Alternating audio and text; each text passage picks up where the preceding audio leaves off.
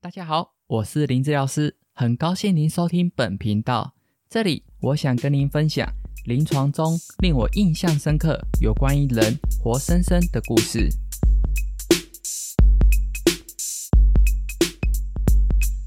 俗话说，恐惧是万恶之源。不过嘛，事物总是一体两面。恐惧或许让我们退缩，但有时它也会逼我们成长。其实，自然界的动物们也是必须面对恐惧。举例来说，有一种鸟类叫黑雁，它的宝宝在还不会飞的时候，就要从二十五楼高一跃而下。一切只是因为黑雁的爸妈为了生存避敌，刻意将鸟巢筑在一百米的高处。我们再举个动物的例子：刚出生的羚羊宝宝，由于身上沾有分娩时的血液，特别容易招引来肉食动物。为了保护宝宝，羚羊妈妈会在远处不断上下蹬跳，借此吸引肉食动物的目光，好将其引开。让我们想象一下，黑雁宝宝在跳跃时恐惧吗？羚羊妈妈在蹬跳时恐惧吗？我想，不管他们怕或不怕，恐惧在生存挑战面前，其实根本不值得一提。回头看看，身为现代的我们，完全免于恐惧了吗？我想答案是否定的，因为无论贫富贵贱或老少妇幼，每个人都有必须恐惧的事，只是恐惧的不再是生存而已。比如说，有人惧怕美貌不在，有人担忧健康不长，有人害怕恶性竞争，还有人厌恶复杂交际。尤其在科技网络盛行的今天，我们的目光都聚焦在虚拟世界。似乎想从中获得些什么，但最终只有空虚寂寞、难受想哭。于是造就出不快乐的现代人，自然衍生出逐年攀高的自杀率。谈到这，我想到了忧郁的姚同学，他怎么会忧郁呢？是养尊处优，亦或他是现代制度下的受害者呢？让我们先来认识认识他吧。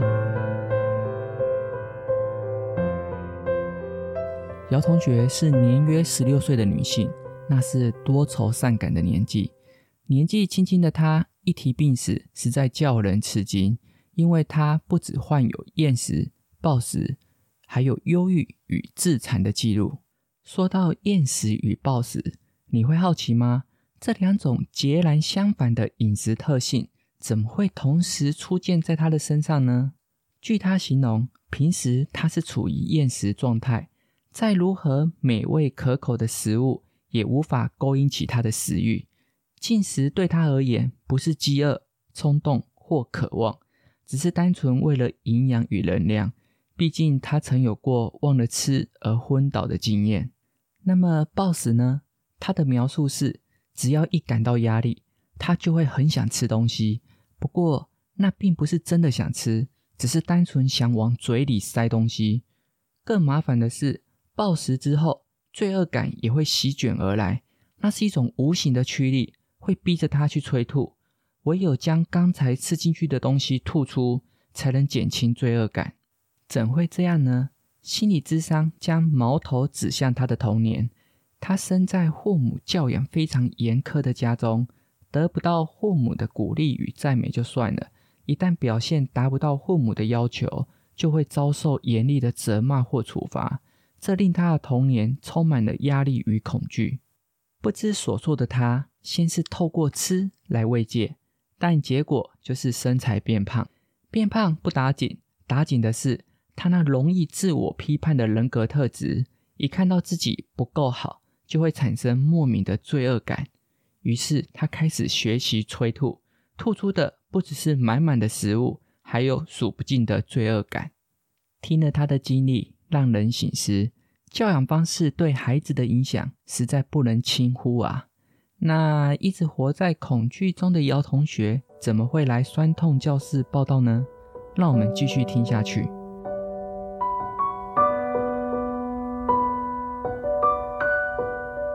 有什么事我可以帮你的吗？治治疗师，你你可以帮我看看这个地方吗？姚同学用食指指着肩膀。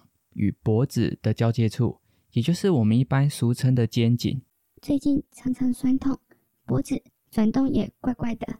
我开玩笑的问他，是不是最近手机使用太久了啊？姚同学听了我的询问，身体缩了一下，头低着更低，但却回应：“啊，没没有啊。”我带着安抚的语气再次发问：“放轻松一些，不要紧张啦。你先回想看看，这种不舒服的感觉从什么时候开始困扰你？还是你是什么时候最容易感到不舒服呢？”“好，好像是看书跟写考卷的时候，应该有半年了。”但最不舒服好像是这阵子，半年怎么会拖这么久才来处理呢？眼前的姚同学双肩耸高，躯干缩着，好像惊弓之鸟。啊，没没有啊，因为可以忍。我我我以为他自己会好。果不其然，他的样子不是害羞，而是害怕。我赶紧安抚他，让他放松，跟他好好解释，刚才我并没有任何指责的意思。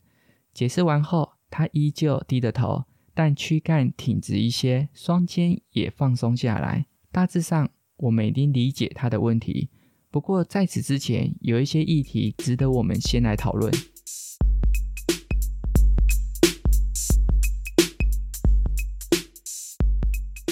近年来，科技蓬勃发展，让三期产品提早进入年轻人的生活中，这变相导致他们的运动时间减少。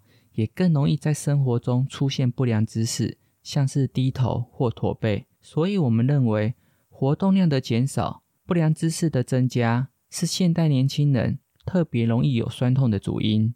此外，我们常说身心互为一体，由内而外，也由外而内。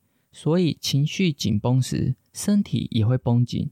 你可以尝试对镜子做出愤怒或愁眉苦脸的表情，维持一段时间后。看看情绪有没有跟着受影响。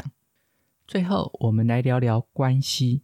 跟患者建立一段好关系是很重要的一件事，尤其形象、印象或扮相更是影响深远。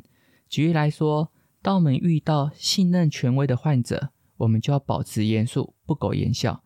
相反的，当我们遇到有白袍恐惧症的患者，这时我们就要尽量亲切，保持微笑。花心思建立好关系是值得的。一段好关系常常会在治疗之外发挥难以想见的果效。或许这就像是，一旦我们喜欢班上的英文老师时，英文成绩往往也会跟着变好。那么现在回头来看，姚同学究竟遭遇什么问题？怎么会有酸痛困扰呢？我们省略一些评估细节。针对结果，我们提出四点来探讨。第一，在姿态上，姚同学有下巴前凸、双肩耸高，还有驼背的问题。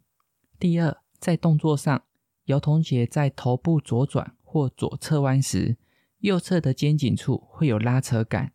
如果换成头部右转或是右侧弯时，则改为左肩颈会出现拉扯感。第三，在动作上。姚同学在肩膀垂放或内旋时，肩颈的周围会出现拉扯感；如果做出扩胸动作时，则是脊椎中央区域会出现不适感。最后，在触诊检查时，我们可以在姚同姐的肩颈区域触诊到结节组织，也就是我们一般俗称的气节。从理切检查的结果来看，姚同学的问题就是常见的肌筋膜症候群。主要是来自斜方肌群，尤其是上斜方肌。对此，我们针对斜方肌群进行放松与伸展，目标在改善局部代谢，避免无止境的恶性循环。然而，打蛇要打七寸，要彻底解决问题，就不能只有处理软组织，还必须连同他的姿态一起矫正。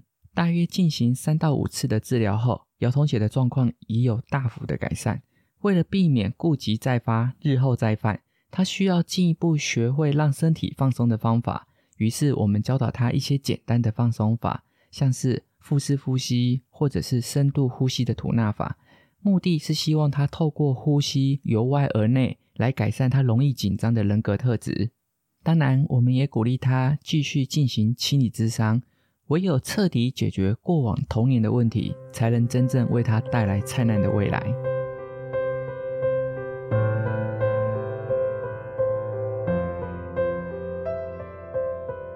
姚同学的故事给了我们什么醒思呢？我们都知道个性影响人生，但其实影响的不只有人生，还有人体。举例来说，负面容易紧张的人，肌肉比较会紧绷，自然容易有酸痛困扰。相对地，时常正向乐观的人，肌肉较为放松，也就少有酸痛问题。再举个例子，个性胆怯、没自信的人，容易低头、耸肩或驼背，如此不良姿态，自然容易酸痛。相对地，生性阳光、充满自信者，英姿挺拔、威风凛凛，有好的姿态，酸痛就不易找上门。另外，关于三 C 产品提早进入我们的生命中，是好还是不好呢？看法或许见仁见智，但就身体的角度而言，三 C 产品容易让操作者长时间沉浸在使用过程中，这会大幅减少我们该有的活动量，间接对生理带来显著的负面影响，就是循环变差、肌耐力退化。最后，我们来谈谈结缔组织的生理特性。当身体受到外力刺激时，形变区域会产生压电荷，这会促使结缔组织分泌胶原基质，去进行局部组织的链结强化。其实，适度的强化可以让组织变壮，有利于我们未来面对更庞大的外力。但过度的强化就会形成结节组织，也就是硬块或者是气结，这变相成了导致酸痛或是功能障碍的元凶。那么一定要有外力吗？不，其实只要有形变力，就足以让生理产生反应。举例来说，当我们害怕紧张时，肾上腺皮质素就会分泌，它会导致肌肉收缩，而紧缩的肌肉如同内在的形变力，同样会促使结缔组织进行强化。长时间下，同样会形成结节或气结。这也是为何容易紧张的人身上常有气结的原因。所以啊，无形的内力更胜于看得见的外力啊。透过姚同学的案例，我们看见疼痛的导因，除了与姿态身形有关之外，其实内在的情绪特质也是重要的因子。如果你有长期的酸痛困扰，检视看看吧，你的生活或生命中是否也有相似的问题呢？最后，感谢你的收听，我是林治疗师，我们下次见，拜拜。